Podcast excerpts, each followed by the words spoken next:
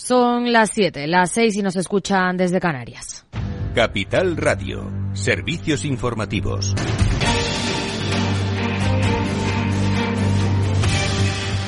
¿Qué tal? Muy buenas tardes. El presidente de la Reserva Federal, Jerome Powell, deja la puerta abierta a más subidas de tipos este año. Selena Nizbala. Así es, la Reserva Federal Jerome Powell ha confirmado lo que ya se venía sospechando. Lo ha hecho en la presentación de su informe semestral de política monetaria.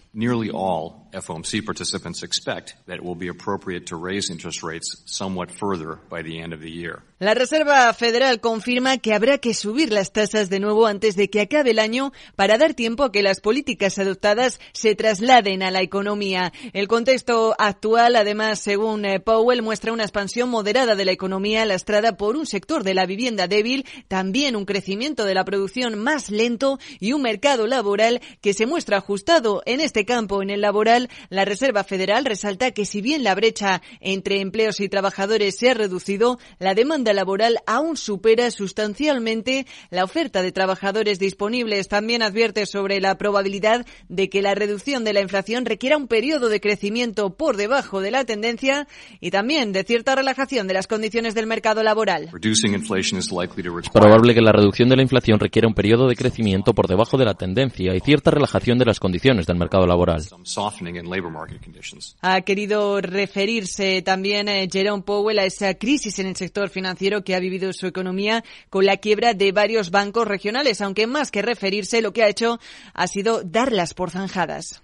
Gracias, Elena. Estados Unidos también ha demandado a Amazon por inscribir a sus clientes en su programa Prime sin su consentimiento y luego dificultarles la cancelación de esa suscripción. Hoy también la Unión Europea da luz verde por unanimidad a un nuevo paquete de sanciones contra Rusia, el undécimo desde que invadió Ucrania. Detalles, Pedro Díaz. Buenas tardes. Buenas tardes, Aida. Los países de la Unión Europea han dado luz verde este miércoles al undécimo paquete de sanciones contra Rusia, enfocado en evitar la ilusión a través de terceros países de medidas restrictivas ya impuestas para minimizar el riesgo de eludir las medidas restrictivas, el paquete introduce prohibiciones al tránsito por territorio ruso de bienes y tecnología que puedan contribuir a la mejora militar y tecnológica de Rusia o al desarrollo de su sector de defensa y de seguridad.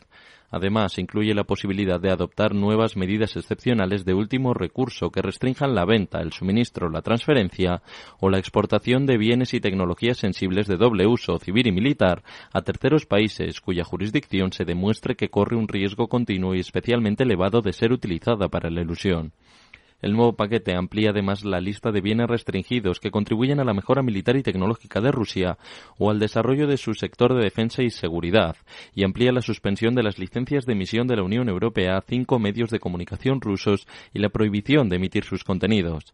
Otra medida acordada es la prohibición de acceder a los puertos y esclusas del territorio de la Unión Europea a los barcos que participen en transbordos entre buques. También si se sospecha que están transportando petróleo crudo o productos petrolíferos rusos adquiridos por encima del precio máximo acordado por la coalición internacional, que ha fijado límites al importe de esos artículos. Por lo que se refiere a sanciones individuales, se amplía la lista negra a otras 71 personas y 33 entidades. Estas no podrán entrar en la Unión y se congelarán los bienes que pudieran tener en territorio comunitario.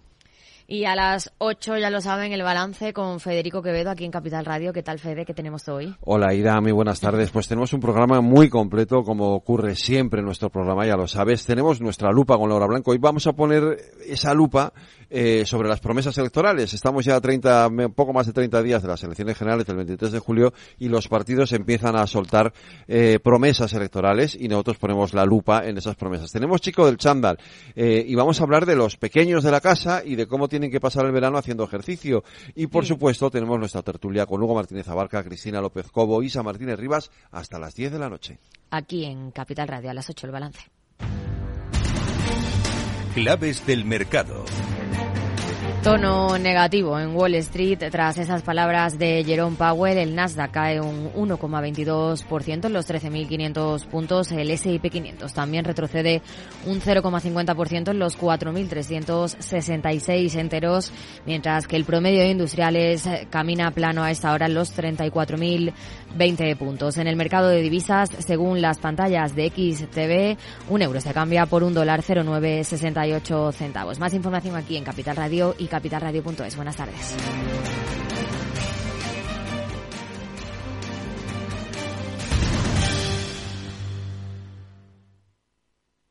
Capital Radio. La genuina radio económica. Invierte en acciones OETF sin comisiones. Tesla, Netflix, Amazon, Banco Santander, Telefónica, miles de acciones de los mayores mercados bursátiles del mundo y sin comisiones. Abre tu cuenta 100% online en solo 5 minutos. Un broker, muchas posibilidades. xtb.com. A partir de 100.000 euros al mes, comisión del 0,2%, mínimo 10 euros. Invertir implica riesgos. Si quieres conocer mejor las empresas con las que trabajas, empieza por Informa. Compruébalo con tres informes gratis, el nuestro para que nos conozcas más y los dos que tú elijas para tu negocio. Solicítalos ya en Informa.es. Informa, líder en información empresarial.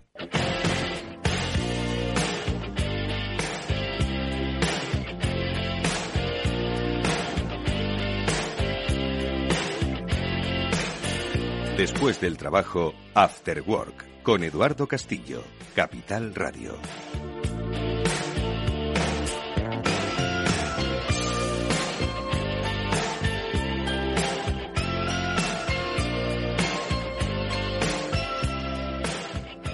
Buenas tardes amigos, bienvenidos al After Work. Ya comienza en Capital Radio. Hoy un After Work de transformación. Os voy a contar por qué. Porque ahora enseguida vamos a saludar a nuestra primera invitada, con María Álvarez de Linera, fundadora de Nautres. Vamos a eh, hablar sobre transformación cultural dentro de las organizaciones. Esa cultura pasa por lo digital, la forma de trabajar, la forma de relacionarnos, de las estructuras, de las jerarquías. Bueno, pues de cómo se pueden transformar y por qué es necesario transformar o evolucionar esa cultura empresarial hablaremos, como digo, con eh, María en los eh, próximos minutos. Y de transformación vamos a seguir hablando, porque ya sabéis que todos los miércoles en nuestro e-transformador, junto con la ayuda de Salesforce, hablamos sobre precisamente eso, eh, los caminos del cambio a través de la transformación digital. Hoy está de invitado una gran compañía, Telefónica, con Andrés Toto, su responsable de digitalización comercial.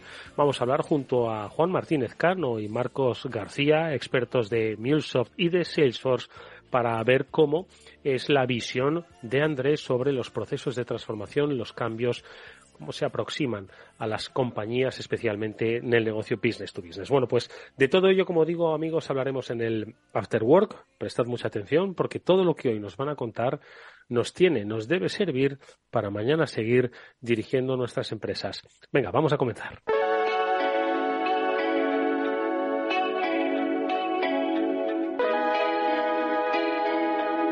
After Work con Eduardo Castillo.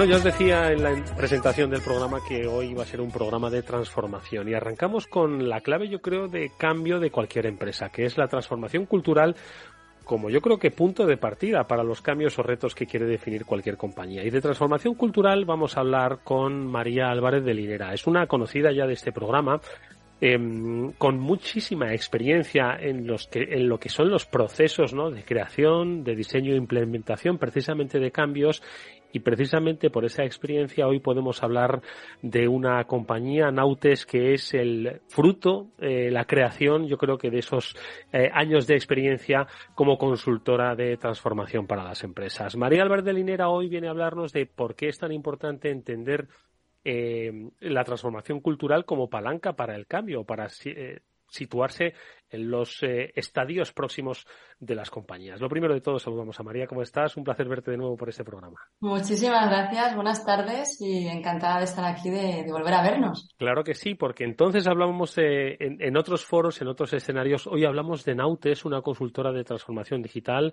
La has fundado. Eh, pues yo creo que lo primero de todo es preguntarte por el origen de esta compañía, porque entiendo que no nace de la noche a la mañana, sino que nace tras una reflexión sobre la experiencia que has ido viendo en otros foros, en otros eh, entornos empresariales y que te decidió a darle forma ¿no? a algo que yo creo que has visto no solo como una oportunidad, sino como una necesidad ¿no? para las empresas. Eso es. Nautes nace esto en el 2012. Realmente cuando le di forma empecé a idear un poco la idea de la consultora, la diferenciación, el porqué de todo esto, ¿no? Luego es cierto que durante toda mi etapa profesional he estado dentro de las compañías y liderando los cambios desde dentro, desde esa parte de entender a las personas, entender muy bien la dirección de las compañías, las estrategias de los negocios y luego lo que era el impacto real en la sociedad, ¿no? Que tenían estas compañías. Al vivirlo desde dentro muchos años, antes era como ese germen que yo quería montar y que quería hacerlo, etcétera, pasé por dentro de las compañías para coger esa experiencia, para vivirla desde cerca y desde dentro.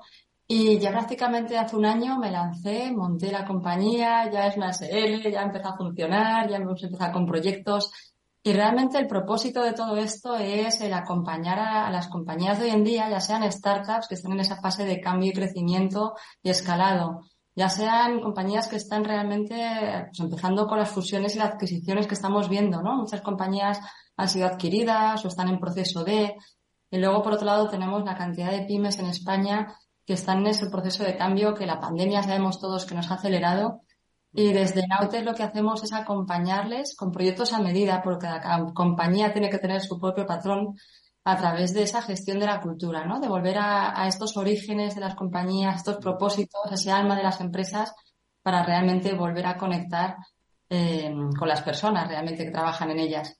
Oye, María, porque yo creo que el, punto de partida para hablar de cultura empresarial y luego de transformación a través de la cultura de la empresa, yo creo que lo primero que hay que hacer, o el, punto de partida es entender que las empresas tienen cultura. Te lo digo porque muchas veces los que formamos o forman parte de estructuras más grandes o más pequeñas, el día a día les come, ¿no? Y yo creo que muchas veces no se paran a pensar realmente mm, cuál es la cultura de su compañía y qué es lo que están haciendo en ese día a día frenético por construir esa cultura o por trabajar de acuerdo a ella, ¿no? Entonces yo creo que este sería, entiendo, el punto de partida para que todos pudiésemos reflexionar y luego, oye, dirigirnos, aprender, estudiar, compartir, ¿no? Exactamente. Además dices una cosa muy importante, ¿qué entendemos por cultura, no? Y aquí en España es verdad que la cultura es un concepto que empieza a recobrar fuerza.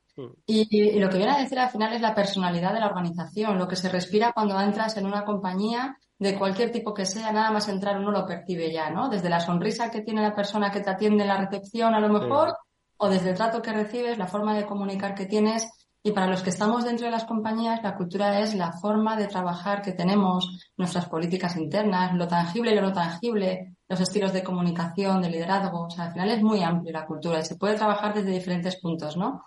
Yo lo que digo es que ciertamente la cultura viene definida por el origen de la compañía, por ese propósito, esos valores, esa visión, pero la cultura la hacemos todos día a día y somos parte de las organizaciones y cada persona que participamos en una empresa, el tiempo que participemos en ella, dejamos nuestra huella, ¿no? Y yo lo que animo mucho ahora a las personas es a que el trabajo que hagamos, sea el que sea, nos guste más, nos guste menos, sea por necesidad, sea por vocación, hagamos lo mejor que podamos porque esa huella la vamos a dejar siempre, ¿no? Y lo impregnamos en esa cultura. Oye, qué interesante, desde la sonrisa con la que nos reciben hasta la forma de comunicar o lo que la sociedad percibe de nosotros o de nuestra marca. Todos son pequeñas culturas, pero muchas de esas culturas quizás son individuales en el sentido en el que la persona que nos eh, recibe al entrar eh, es así, está haciendo por su empresa, pero no sabe que lo está haciendo. Por lo tanto, ¿cómo logramos unificar todas esas actitudes individuales, colectivas, de marca, de comunicación, de venta al servicio de una sola cultura, trascendiendo lo que has dicho, que también me parece súper interesante, ¿no? Lo del propósito, los valores, que por supuesto, pero al final la cultura es la personalidad de la compañía, que son muchas cosas, ¿no? Son muchas personalidades y muchas actitudes. ¿Cómo logramos unificar todo eso? A ver tengo un proceso que además es sencillo y, yo me encanta trabajar lo complejo que puede ser una cultura, hacerlo como muy tangible, muy sencilla, dando pasos y viendo que, avanzamos, ¿no? Lo primero que siempre digo es, primero, definir la cultura que tenemos, tenerlo muy claro. Y en esto no va de poner los valores en las paredes de la organización y compartirlo mucho, sino en lo tangible, lo real, ¿no? Y esto pasa por, para mí, dos variables principales. Uno es compartir mucha visión internamente, mucha comunicación interna y externa, pero mucha comunicación interna hacia dónde vamos, quiénes somos, nuestro origen, por qué hemos llegado hasta aquí, qué vamos a hacer, siguientes pasos, mucha comunicación. Luego, por otro lado, está la parte de la autonomía, de cómo gestionamos a los equipos, a las organizaciones en entornos que ya sabemos que son innovadores, que son nuevos y el contexto de hoy no tiene nada que ver con el contexto del pasado, con lo cual ya tenemos que ir mirando por un lado al futuro y mirando al presente, pero lo más importante es ir dando pasos firmes, ¿no? Porque entre medias, como decía este Chaber Marcet, entre medias está la dificultad, el saber dar los pasos, ¿no? Y esto se liga muy fácil. Desde por un lado es desde la parte de los procesos de selección, cuando incorporamos talento en nuestras organizaciones, tenemos que tener ese vínculo con ese fit cultural que decimos ahora, ese vínculo con la organización de, bueno, es que esta empresa, tanto si soy candidato o candidata a postular una posición, como si soy personal de recursos humanos o directivo que voy a contratar, ese enamoramiento entre ambas partes tiene que estar, tenemos que coincidir y coincidir en cuanto a valores, en cuanto a propósito, en cuanto, bueno, es que aquí la forma de hacer las cosas se hacen a mi manera, nos entendemos bien, nos entendemos rápido porque esa parte nos ahorra muchísimo trabajo y muchísimas frustraciones. Cuando nos incorporamos a empresas donde el estilo de liderazgo es algo que no va con nosotros, si yo trabajo, por ejemplo, de forma autónoma, si me gusta la creatividad, si me gusta innovar, y ya en las entrevistas ya estoy viendo que voy a tener las alas muy atadas, que mi manager, que va a ser mi jefe directo, lo que sea, pues no me va a permitir crecer o pues bueno, realmente ahórrate los pasos, ¿no? Yo creo que al final tenemos que encontrar los sitios donde las personas podamos crecer y, estar a gusto. Eso es parte de cultura, se identifica desde las entrevistas de, trabajo, desde las primeras iteraciones, y tanto las empresas como las personas tenemos que cumplir las dos partes. Yo como candidata me tengo que, tengo que indagar, tengo que preguntar, tengo que ver estas personas que trabajan en la organización si realmente están diciendo, están recomendando a la empresa tal y como es y voy identificando cosas a nivel cultural también que me va a permitir saber que no me voy a equivocar en esta decisión y desde el punto de vista de la empresa también. Ese match de personas, de valores, de fit cultural es clave para luego construir juntos. Oye, María, ¿y tú con quién trabajas eh, desde Nautes? Eh, ¿Con quién te gusta, bueno, iba a decir, con quién te gusta trabajar? ¿Con quién crees que es conveniente trabajar para abordar los, los aspectos culturales de personalidad ¿no? de, la, de las empresas? ¿Con recursos humanos? Me estabas hablando ahora mismo de los procesos de selección con eh, los líderes visibles, con los líderes emocionales. Me acabo de inventar esta palabra en el sentido en el que sabemos que hay líderes jerárquicos, pero luego hay otros líderes, ¿no? Unos impulsores que tienen, pues oye, mucha eh, aceptación, ¿no? Entre, entre el ecosistema de trabajo. Eh, por proyectos, ¿cuál es un poquito ese abordaje que hacéis? Mira, el modelo principal vamos directamente a alta dirección. Alta dirección porque hemos encontrado ahora una necesidad muy clara, que es la parte de alineamiento de equipos directivos. Estamos trabajando muchísimo y metiendo mucho esfuerzo en lo que es entender los estilos de liderazgo, las visiones compartidas, el propósito común, entendiendo que es algo que va cambiando.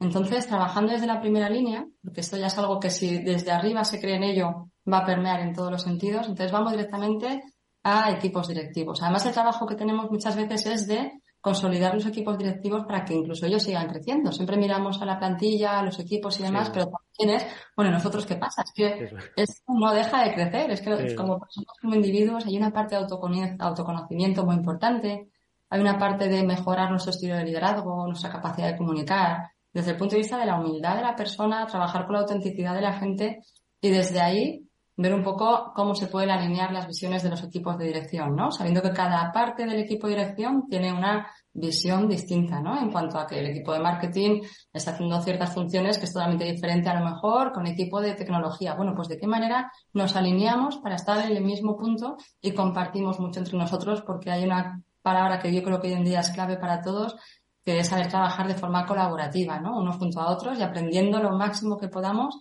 y sobre todo de forma muy ágil y muy rápida, ¿no? Mm. Te iba a decir, oye, ¿cuándo es el mejor momento para que una empresa llame a Nautes? Yo diría, respondo yo, no hace falta que me digas tú, oye, cualquier, cualquier momento es bueno para que llamen.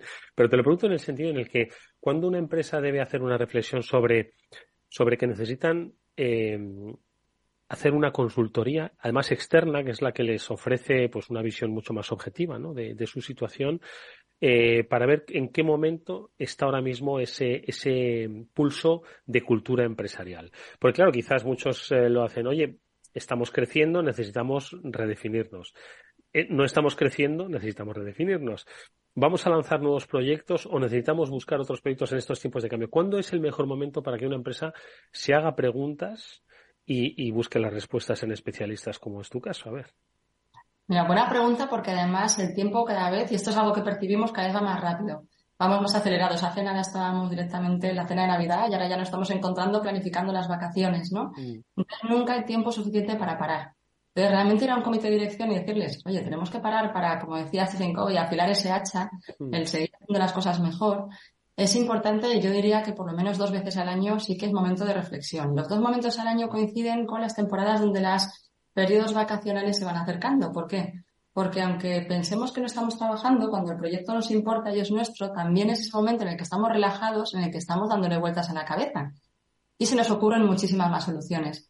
Cuando hablamos de creatividad, por ejemplo, que es un caso muy importante también, somos mucho más creativos después de haber descansado y cuando te levantas dices, ostras, ya está, o incluso momentos por la noche que te despiertas con soluciones y los escribes en una nota y dices, oye, se me ha ocurrido.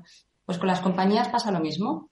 Yo lo que recomiendo es los momentos posteriores, anteriores, perdona, lo que es las vacaciones de verano, los meses de junio, julio, para hacer una reflexión de, oye, ¿dónde estamos con nuestro plan? ¿Hacia dónde vamos? ¿Estamos cumpliendo lo que hemos propuesto, no? Y por supuesto ya lo que es principios de año, final de año, para enfocar todo esto con la, con la visión de negocio.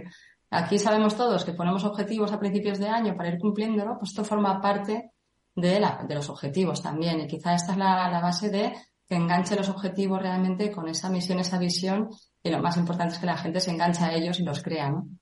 Oye, María, ¿y con qué herramientas trabajáis en Nautes y desde qué óptica? Porque entiendo que, hombre, no todas las empresas necesitan lo mismo, pero mira, me he apuntado una serie de palabras que seguro que tienen mucho que ver a veces, ¿no? En determinados proyectos, ¿no? De acompañamiento como hacéis desde Nautes. Mira, me, me he apuntado la palabra la transformación cultural desde, desde el concepto de humanidad, ¿no? Otro desde el punto de vista de tecnología, desde libertad, que mencionabas antes, por ejemplo, innovación, digitalización, transformación, diferenciándolo de tecnología un poco, no sé, ¿qué herramientas usáis? Y, un poco reflexionemos sobre estas palabras, que seguro que en algún momento salen, ¿no? Sí, aparte que cada compañía es un mundo y el traje es a medida, pero es verdad que las herramientas es lo que llevamos en la mochila, cada uno de nosotros, a nivel de colaboración y demás, nuestra experiencia, nuestro expertise y todo el estudio que llevamos hecho y, trabajado, ¿no? Hay herramientas, por ejemplo, a mí me gusta mucho trabajar con las metodologías ágiles, de las cuales obtenemos muchísimas herramientas que lo que hacen es que generan un espacio para compartir conocimiento e ir construyendo. Por ejemplo, a mí me gusta para empezar, sobre todo, empezamos con un diseño de diagnóstico, de dónde estamos. ¿Dónde estamos y qué entendemos? Para que todo el mundo nos encontremos en la misma línea. Desde el diagnóstico, que hay varias herramientas para ello, Trabajamos esas dos líneas que decía al principio, la visión compartida y la autonomía de las personas. ¿Cómo estamos en cuanto a esto? Y aquí entran muchas palancas que las acabas de nombrar, por ejemplo, la digitalización. Que digitalización al final para nosotros es cómo se adecua la tecnología, cómo nosotros, las personas que trabajamos en la organización, hacemos uso de la tecnología y cómo la hacemos nuestra. Y qué herramientas decidimos que vamos a utilizar y cuáles no. Porque si hoy en día hay una cosa, es que están saliendo herramientas a tope y lo importante no es tener 200 herramientas en la organización, sino identificar las que mejor nos funcionen y utilizarlas lo mejor posible, ¿no? Para que nos faciliten el trabajo, al fin y al cabo. Entonces, en eso consiste para nosotros la digitalización, elegir las herramientas adecuadas, ya sean herramientas de colaboración, rollo Slack, rollo Meet, rollo Teams, hay muchísimas de ellas que seguro que muchísimas personas las conocéis ya, para realmente eficienciar al máximo la forma de trabajar que tenemos hoy en día, ¿no? Mm. no, no, continúa, continúa, perdona. Justo, una vez encuentras palancas, oye, pues para unas compañías a lo mejor la adquisición de la tecnología, el identificar esto desde el punto de vista más operacional es súper importante para eficienciar. Otras puede ser la palanca de los estilos de liderazgo. Bueno, ¿qué estilo de liderazgo tenemos? ¿En qué punto nos encontramos? ¿Qué personas tenemos? Porque al final lo bonito también de todo esto es introducir la diversidad en las organizaciones y cómo podemos aprender unos de otros también, ¿no? Porque esto no va de que todo el mundo seamos iguales, todo lo contrario, va a dejar florecer las diferencias y desde ahí aprender unos y otros, ¿no? Oye, María, eh, hemos hablado de que el tiempo pasa demasiado rápido y efectivamente ya hasta los tiempos de pospandemia parece que ya quedan lejos, ¿no? Es decir, eh, ya uno se para a pensar y están incluso cuestionando el teletrabajo que tanto bien nos hizo en, aquellos momentos duros. Pero no quiero hablar del teletrabajo, sino de los efectos precisamente que la pandemia dejó en muchas empresas. Eh, ya no hablamos de aquella gran renuncia, pero estuvimos los medios durante muchos meses hablando pues un poco de esa emocionalidad ¿no? que había eh, afectado a muchísimos miles de trabajadores en Estados Unidos. No sé si en España llegó a esos volúmenes, pero se habló de esa gran renuncia. ¿no? Yo creo que eso pues eh, atacaba directamente a la línea de flotación de la cultura de las empresas a la hora de retener talento. ¿no? Entonces, yo no sé si desde entonces a esta parte, ¿cómo has percibido esa salud emocional de las empresas, si parece que se va reconstruyendo, si hay muchísimo trabajo o hay unos efectos que todavía están presentes y que se deben acometer, se deben trabajar. A ver. Mira, realmente lo que veo ahora mismo y lo que estamos tocando en las organizaciones es, por un lado, que hay una apertura a poder hablar de la salud mental, por ejemplo, cosas que antes a lo mejor parecían ser un tabú, ahora mismo es clave hablarlo y sobre todo trabajarlo en la organización, ¿no? Vamos a ver cómo ya hay datos de la OMS que nos dicen que para el 2030 las enfermedades como la depresión, la ansiedad y el estrés van a ser las principales causas de bajas laborales. Esto afecta directamente a la línea de explotación de los negocios. Entonces, ahí lo que estamos haciendo a través de esa humanización de las empresas es, bueno, vamos a quitarnos capas, vamos a ser auténticos, vamos a trabajar con las personas de verdad, desde esa parte de, de integridad de las personas, de decir, ahora nos estamos ofreciendo a través de esa digitalización de la que hablábamos, de la tecnología, pues bueno, hay nuevas formas de trabajar, hay formas para flexibilizar las jornadas laborales. Estamos viendo las nuevas soluciones que están viniendo. Y para todo esto hay que atreverse. Hay que atreverse, hay que probar, hay que innovar, hay que equivocarse, hay que permitirse el error. Nos podemos equivocar de decisiones, pero hay que probar cosas nuevas para poner el foco en que la gente quiera trabajar en las, organizaciones. Y luego, por otro lado, también hay que ser atractivo para atraer a gente a nuestras organizaciones a trabajar. Hay que preguntarnos, oye, las personas que yo quiero traer a mi compañía, qué necesidades tienen, qué intereses tienen y cómo poder adecuar la organización para atraer y que seamos mucho más atractivos, porque veíamos que la competitividad entre, sobre todo, empresas tecnológicas, startups y demás es muy grande. Y vamos a preguntarnos, yo creo que hay que poner el ojo en las necesidades sociales, culturales también. Esta apertura, hoy en día podemos trabajar desde casa y trabajar para cualquier país del mundo. Pues bueno, identifiquemos cuáles son las oportunidades de todas estas situaciones que nos encontramos, ¿no? Oye, uno de los aspectos que a mí más me ha, me ha atraído siempre, eh, bueno, siempre en los últimos tiempos, ¿no? Es el de la convivencia intergeneracional dentro de las empresas, porque eso también determina mucho la, la cultura, ¿no? Y la forma de trabajo de las organizaciones. De nuevo, desde tu experiencia, desde el trabajo que hacéis en Nautes y desde las posibilidades que hay de aprovechar, ellos siempre lo han dicho aquí expertos Em, como tú, que, hay que sacar el jugo, ¿no? De toda, de todas las generaciones, ¿no? El talento de los más jóvenes y de los y de los más seniors, ¿no? Pero también un poquito cuál es tu visión y tu reflexión sobre, sobre ese aspecto intergeneracional. Mira, hay una palanca muy importante que es el aprendizaje. Y el aprendizaje, abriéndolo al ser humano, tiene que ver con las ganas que tenemos de aprender de otros.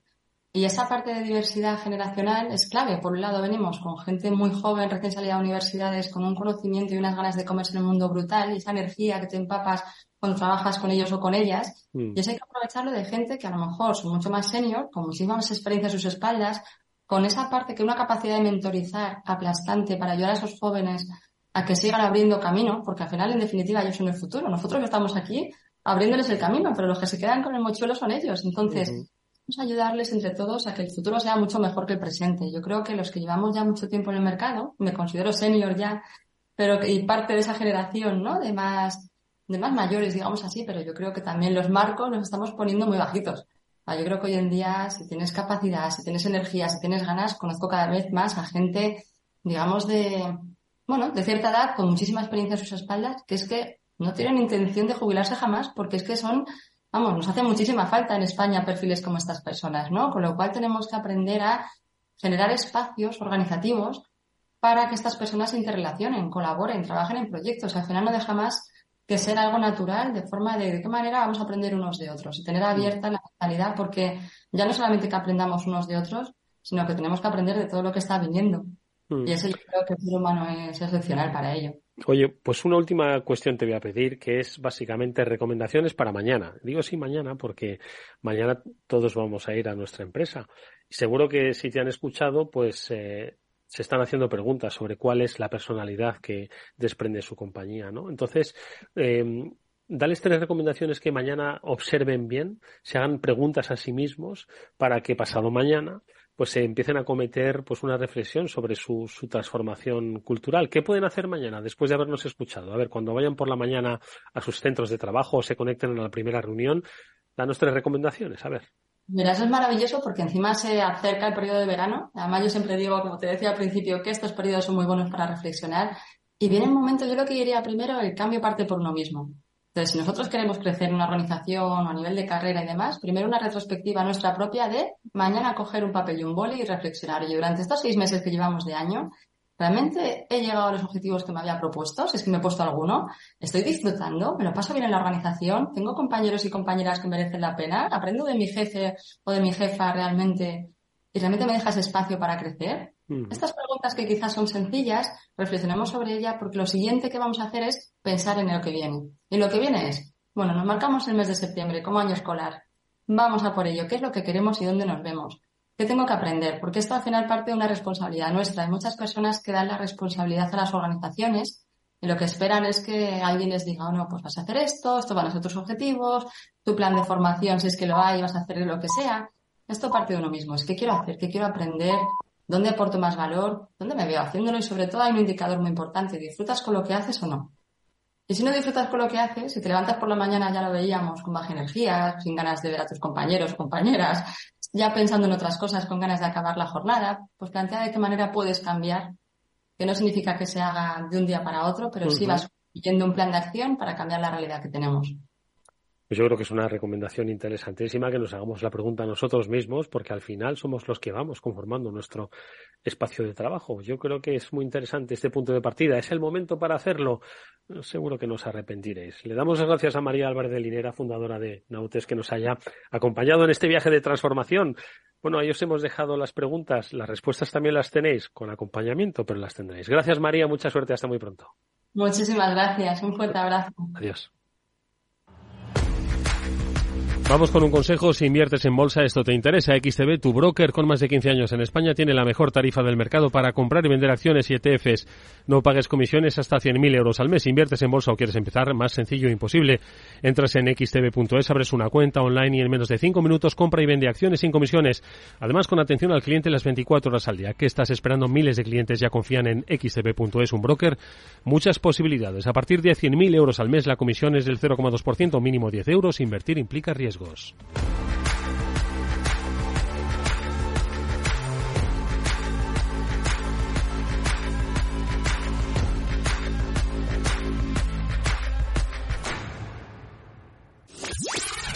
Capital Radio, la genuina radio económica. Siente la economía. A continuación, El Transformador, de la mano de Salesforce.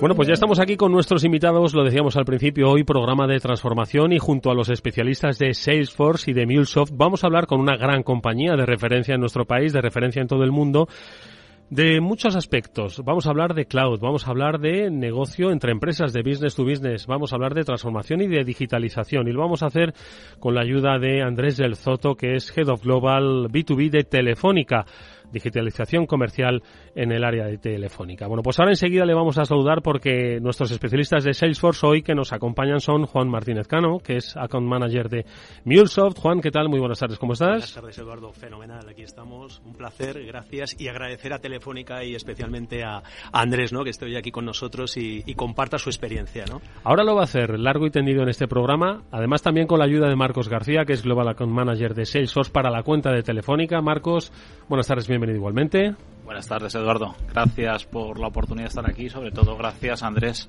que hoy nos va a contar cómo intentamos ayudarla en el día a día y cómo se transforma. Bueno, ya le hemos mencionado los tres, ahora sí que le saludamos. Andrés del Zoto, buenas tardes, ¿cómo estás? Buenas tardes a todos, gracias por invitarme, gracias por compartir este, este momento esta tarde con vosotros. Oye, lo primero de todo, eh, la gente sabe eh, quién es Telefónica, eh, es una referencia ¿no? en el sector de las telecomunicaciones, de la tecnología, del contenido, de la digitalización a escala global. Son muchas las compañías, además, y las áreas ¿no? de, de trabajo que tiene Telefónica, pero quizás no acaba de identificar la que hoy nos trae aquí, que es eh, B2B Global, ¿no? Estamos hablando de digitalización comercial. Por un poco situarnos, porque yo creo que es también la que nos va a ayudar a transitar, ¿no? En el eh, tema de, pues que nos ocupan ese transformador, cómo las compañías se transforman, cómo se digitalizan, cómo cambia esa cultura digital, cuáles son las herramientas, dónde se mueven esas herramientas ¿Situamos de nuevo al, al, oyente, Andrés? Vale. Sí, estamos en un área global, como mencionábamos antes, dentro de Telefónica, con foco en las empresas, las empresas desde las grandes multinacionales hasta las pymes más pequeñas.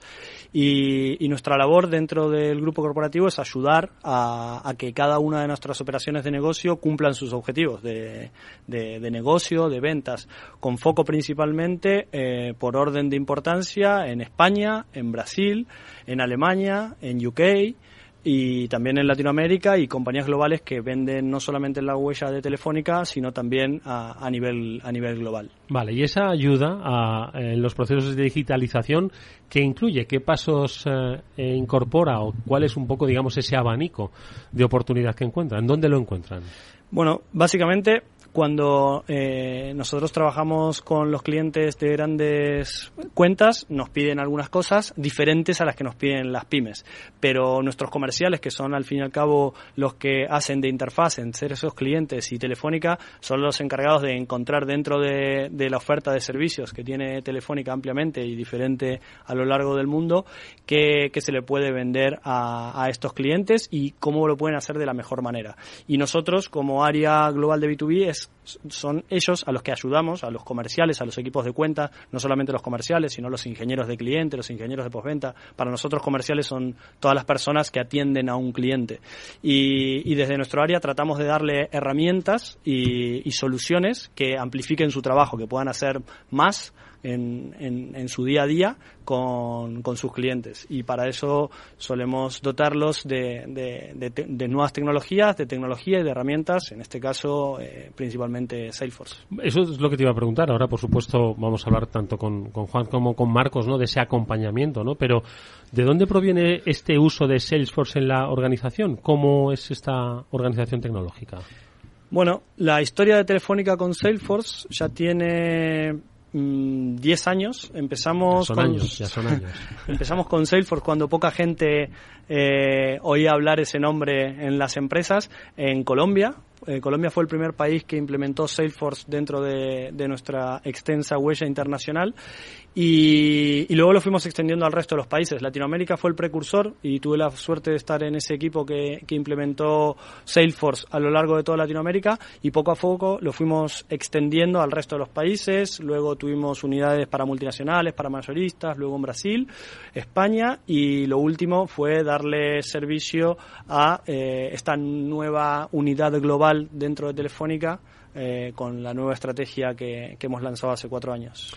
Bueno, te pregunto en este caso, Marcos, ¿no? Son diez años, ¿no? Los que lleváis acompañando. Eh, ahora vamos a un poco a definir esos papeles y también el propio papel que hace Mulsoft, pero un poco desde tu óptica y perspectiva. Pues mira, el, matrimonio o el partnership existe previo a mi llegada a Salesforce y, bueno, pues he, tenido la suerte de poder estar en esta última etapa del, del viaje con ellos pero es verdad que a Telefónica hay que llamarle lo que nosotros denominamos un trailblazer. Es un pionero. Tomaron una apuesta decidida y seria por gestionar sus negocios B2B de la manera como lo hacen más las multinacionales de tecnología como las que nosotros trabajamos. Ellos vieron que toda la llegada del nuevo portfolio digital y las nuevas capacidades que tenían que dotar a las comunicaciones de esta generación se veían obligados a hacer una venta de valor y en eso Telefónica, y estoy aquí, es agradecer que tomó una decisión de pionero y tiene un desarrollo y un liderazgo dentro del sector de las telecomunicaciones en el uso de Salesforce que yo espero y pregunto cada vez que estoy con ellos si de verdad ellos han percibido la productividad que les debe de aportar la herramienta. Y ahí es un poco donde donde pido tu, tu feedback, eh, Andrés.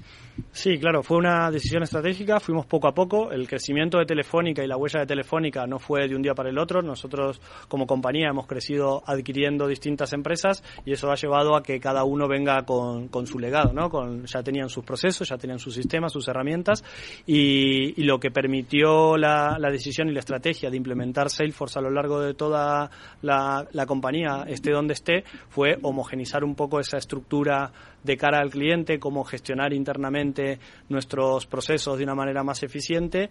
Y, hay distintas olas, ya lo tenemos desplegado en todos lados, pues ahora hay que darle un empuje a esa adopción y, y, darle cada vez más a los comerciales para que, para que esa herramienta sea cada vez más productiva, más útil y que, y que les ayude en su día a día, sobre todo. Además, eh, este mapa eh, yo creo que cobra especial importancia un aspecto que destacabas, Andrés, y es que estamos hablando de una unidad global, ¿no? Pero que de alguna forma pues eh, opera en, localmente en determinados mercados, ¿no? Entonces, esta combinación, ¿no? De lo global y lo local, ¿Cómo, ¿Cómo, lo hacéis? ¿Cómo se integran estos catálogos en, desde ese punto de un catálogo global desde un punto de vista local? Y ahí entiendo que también MuleSoft tiene, tiene mucho que decir. Correcto. Bueno, es un gran desafío porque eh, hasta hace pocos años cada país tenía autonomía de venta de su propio catálogo. Por supuesto que tenemos productos y servicios comunes en las distintas organizaciones, pero cada vez más eh, todas las empresas y las multinacionales en particular vamos a la escala.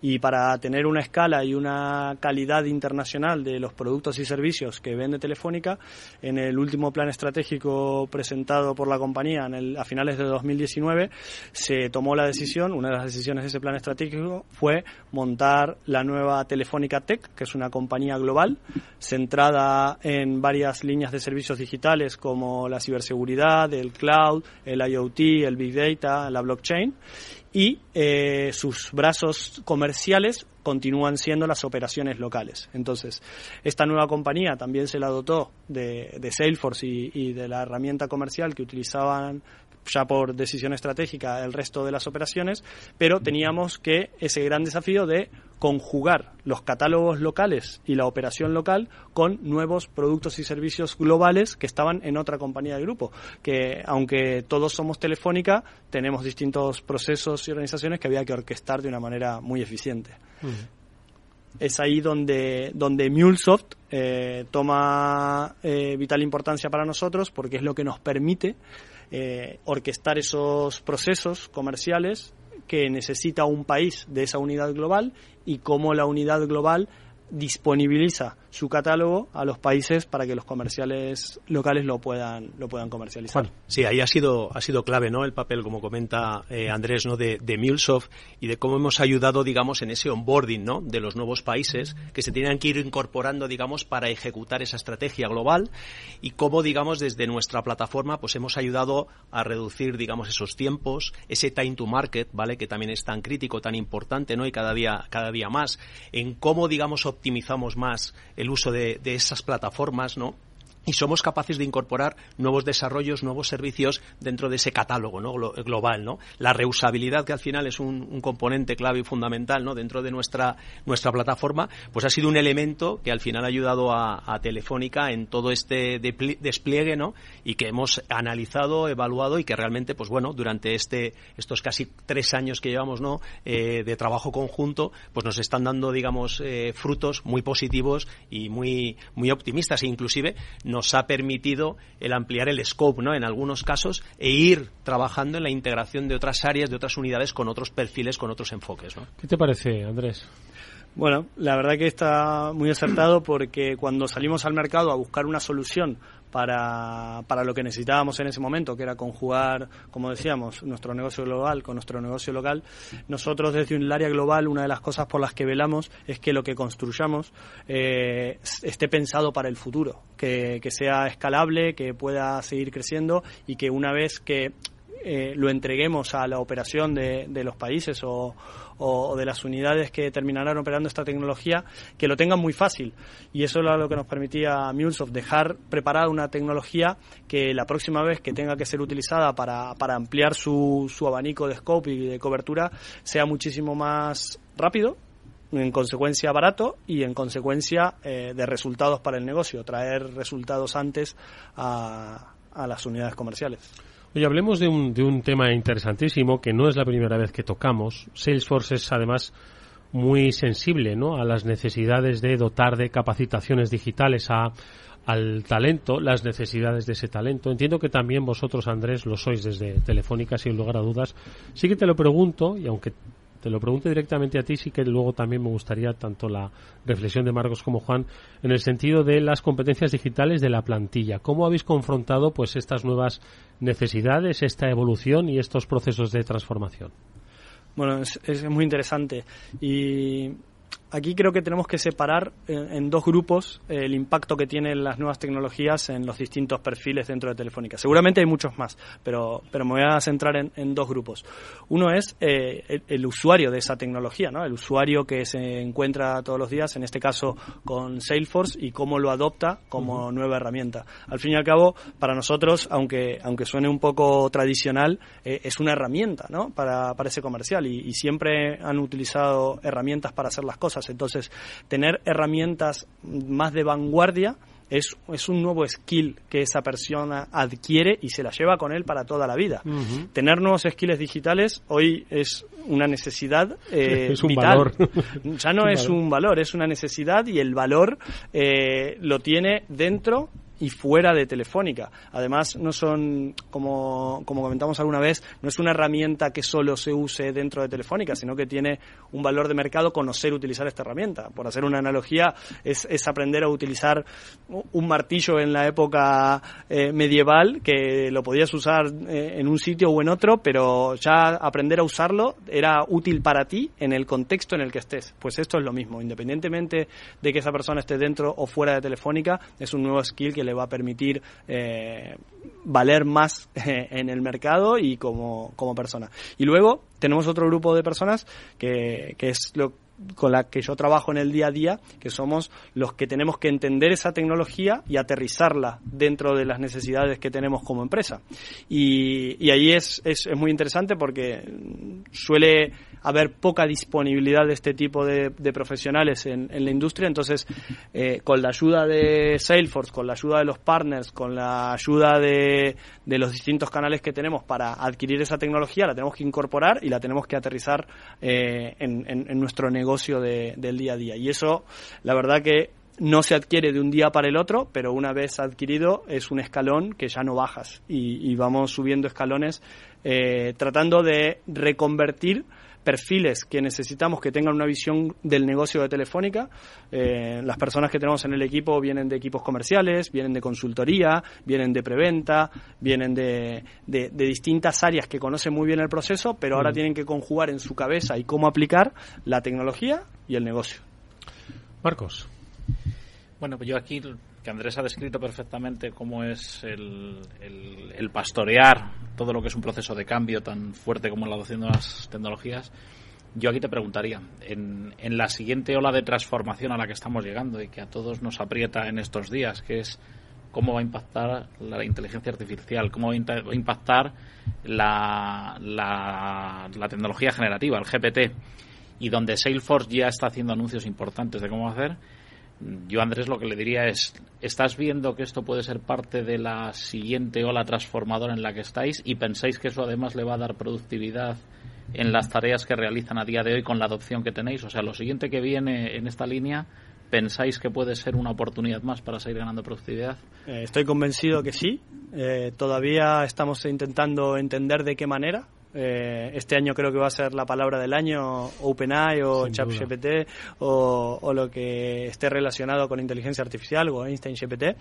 Eh, ahora estamos completamente eh, abiertos y escuchando qué tienen las, las empresas para, para llevar a cabo ya y, y, y estamos escuchando eh, muy frecuentemente a Salesforce todo lo que están haciendo con la tecnología de, inteligencia artificial llevado ya a la atención al cliente, ya no son para procesos internos, sino de cómo con, con todos los cuidados de con human in the loop para que no la tecnología no hable directamente con el cliente, sino que siempre haya una persona que garantice en el medio, o con los cuidados que hay que tener de la gestión de la información privada, de que no podemos abrir los procesos, los números o los datos de Telefónica a, a OpenAI directamente, sino que necesitamos contar con un socio como Salesforce o, cualquier otra compañía que se tome muy en serio eh, el tema de, la inteligencia artificial para trabajar de manera mixta entre información privada e información pública, combinarlo y hacerlo llegar a,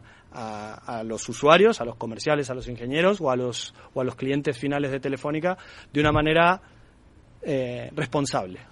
Juan, no sé si que preguntar sobre reskilling que estamos hablando o sobre inteligencia artificial. O bueno, bueno ahí, ambas, ahí ¿eh? podríamos tratar do, dos puntos, ¿no? Y sí que es interesante también destacar, ¿no? Desde, digamos, por ejemplo, desde MuleSoft, ¿no? Como, como cloud de integración dentro del, del, ecosistema Salesforce, pues como hemos trabajado con Telefónica, ¿no? Apoyándole desde la perspectiva de el servicio, ¿vale? Para ayudarles a que ellos vayan acogiendo esa autonomía, ese reskilling, ¿de acuerdo? Y luego también, como hemos hecho haciendo, haciendo un trabajo, digamos, de seguimiento, formándoles a ellos en todo lo que es la tecnología de MuleSoft para que cada vez más tengan esa autonomía, ¿no? Adquiriendo, pues bueno, aunque siguen contando con ayuda de, integradores, partners, pero sí que empiezan a tener un grado de autonomía y de madurez en la, en la plataforma de, de MuleSoft que le permite, digamos, abordar muchas iniciativas de manera autónoma, ¿no? Y ahí hay otro punto que sí también lanzaría, ¿no? Como cuestión, como pregunta, y es todo el tema de la hiperautomatización, ¿no? O sea, eh, es verdad que desde Salesforce estamos trabajando mucho en el tema de inteligencia artificial, pero también estamos hablando de la hiperautomatización, ¿no? el término, ¿eh? Como otro punto eh, donde no solo hablamos de, oye, determinados casos esa automatización es una integración, ¿vale? O puede ser un robot que automatice un proceso, o cómo orquestamos determinados flows, ¿no? Dentro de Salesforce, ¿no? Y ahí también interesante conocer, ¿no? La, perspectiva de, de Andrés, porque es un área en el que estamos poniendo un foco, ¿no? Muy, muy incisivo como como, compañía y bueno, pues conocer también su, su perspectiva, ¿no? Yo creo que es interesante. Sí, hace, hace unos años recuerdo, recuerdo algunas presentaciones que decían todo lo susceptible de ser digitalizado será digitalizado, todo lo susceptible de ser robotizado será robotizado. Y uno lo leía y lo creía como algo que, que otro iba a hacer. lo, lo, interesante es que hoy lo estamos haciendo nosotros, lo estamos haciendo con, con, con, la ayuda de Salesforce, con la ayuda de MuleSoft, pero lo estamos haciendo día a día en, en, en, nuestros propios procesos. Y yo creo que no es algo que empieza y se termina, esto es a, a más a más, cada vez creciendo y metiendo más cosas que la gente deje de hacer para que lo haga un proceso, para que lo haga un robot, para que lo haga una herramienta. Y, como he dicho alguna vez, tratar de dejar a la gente sin trabajo, pero no sin empleo, sino que el trabajo, lo que tengo mucho trabajo que hacer, que eso lo hagan las herramientas y que yo me dedique a hacer lo que realmente a mí me gusta, que es mi empleo, mi labor de relacionarme con las personas, de sentarme con un cliente o, de hablar con alguien, pero eso que me tengo que sentar cuatro horas solo y que nadie me moleste para hacer, que, no haya que hacerlo nunca más, que, que esté hiperautomatizado bueno, yo estamos escuchando de la mano de nuestro invitado hoy, Andrés del Zoto, eh, cómo, ¿no? Eh, con el trabajo, eh, la ayuda, la integración y los objetivos bien definidos, ¿no?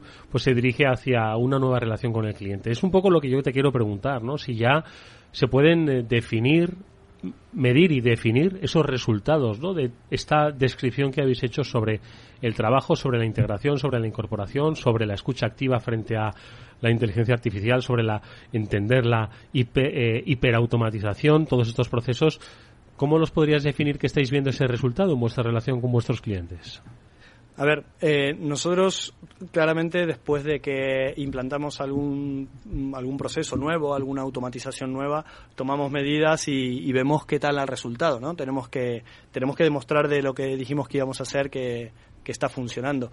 Y, hemos tomado medidas y en el último año, por ejemplo, cosas que hasta hace dos o tres años, antes de tener la, tecnología de MuleSoft implantada, había que hacerlo a través de correos electrónicos o de procesos muy manuales o dejar archivos en un repositorio, eh, ahora se transforma en, en más de 150.000, 160.000 interacciones al año de manera entre, entre máquinas, no entre personas. Y eso son interacciones que le evitamos a las personas que tengan que hacer por medios ineficientes. También eh, hemos manejado más de 50.000 oportunidades entre distintos países sin que sean percibidos por los comerciales, por los ingenieros, si se lo están pasando o pidiendo ayuda a un compañero que tienen detrás de la pared o a un compañero que tienen del otro lado del Atlántico. Y todo eso mm, era impensable hace unos años y hoy cuando lo medimos y miramos los números, cuántos correos electrónicos, cuántas llamadas, cuántas cosas hemos podido eh, simplificar eh, después de haber implementado esto.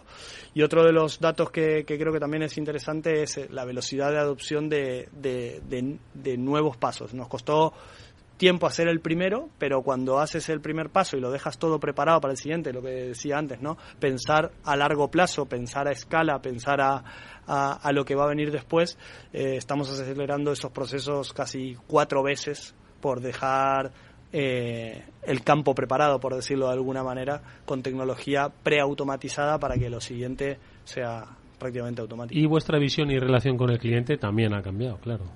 Sin duda. Eh, nosotros tenemos dos clientes, tenemos los clientes internos y los clientes externos. Eh, ambas han cambiado completamente. Eh, antes te sentabas con el cliente interno y lo escuchabas y hacías lo que te pedía. Ahora ese cliente interno te pide mucho más, te dice, oye, proponme tú qué hay que hacer. Y tanto la relación con nuestro cliente final, nuestras em, las empresas a las que les vendemos en el B2B, como el cliente interno, esperan mucho más de Telefónica, esperan mucho más. Y esa relación es completamente híbrida ahora. Creo que nos ha transformado a todos lo que ha sucedido años atrás y, ya no hay una única manera de relación. La relación digital se considera dada, tiene que existir sí o sí. Cada vez a las personas nos gusta menos hablar por teléfono, y, soy de Telefónica. Eh, cada vez a las personas nos gusta resolver más las cosas por nuestros propios medios, no hablar con alguien o no pedirle a alguien eh, nada para hacer. Y espero que mm, me propongan qué es lo que necesito antes de darme cuenta que lo necesito. Y creo que ahí es clave el tema de la, de la inteligencia artificial. Marcos. Yo en la experiencia de esta generación de, construcción de procesos de automatización, hay un tema que en mi Trailblazer, que es Telefónica, del que me siento orgulloso, y Andrés es representante, creo que es importante para algunas empresas que nos estén escuchando hoy en día, que es cómo habéis vivido vosotros la experiencia de haber vivido la época en que los sistemas eran permanentemente siempre gestionados desde los centros de IT a este nuevo modelo de gobierno que tenéis donde la colaboración de la fábrica de IT y los procesos gestionados por IT más el negocio están dando resultado a esta transformación.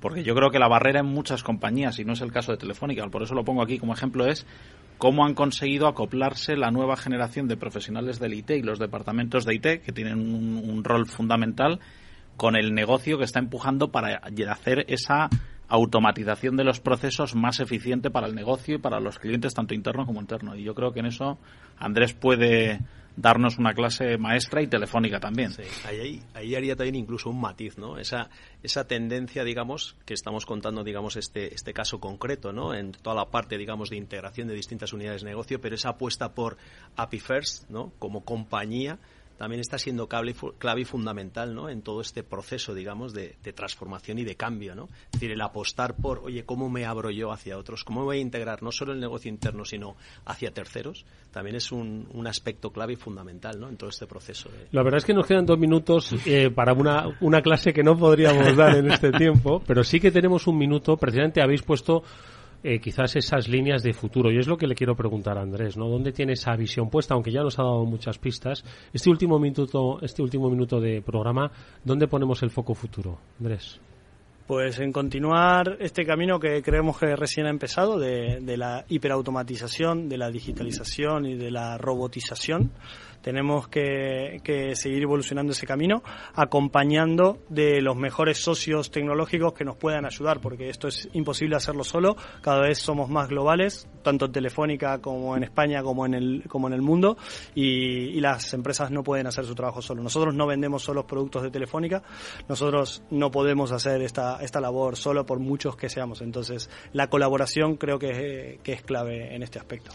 Es eh, interesantísimo lo que habéis compartido con nosotros, lo que Andrés del Zoto, Head of Global Business to Business, Digitalización Comercial en Telefónica, ha compartido con todos nosotros. Deseamos toda la suerte del mundo en este camino interesantísimo. Hasta muy pronto.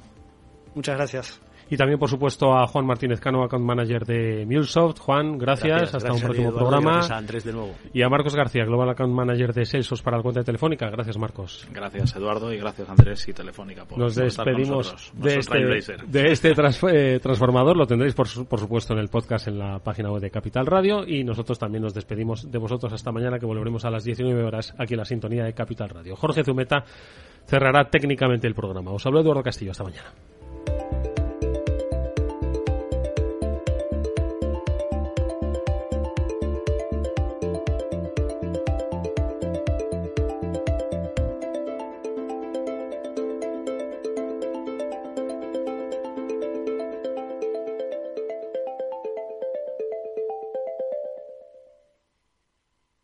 Salesforce les ha ofrecido el transformador. ¿Qué es ir más allá?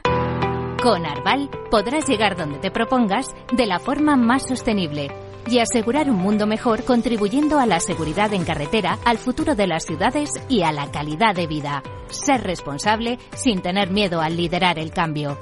Arval, la transición energética arranca aquí. Más información en arval.es.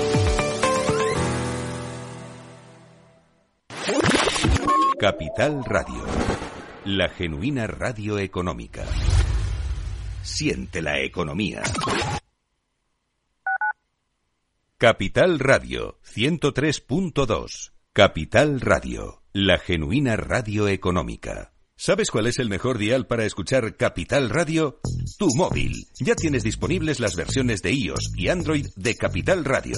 Y si quieres escucharlas en tu coche, lo tienes muy fácil. Empareja el Bluetooth de tu coche con tu móvil o tableta, entra en la app de Capital Radio y ya lo tienes. Escucha Capital Radio en digital. Y si te preguntan qué escuchas, no lo dudes. Capital Radio.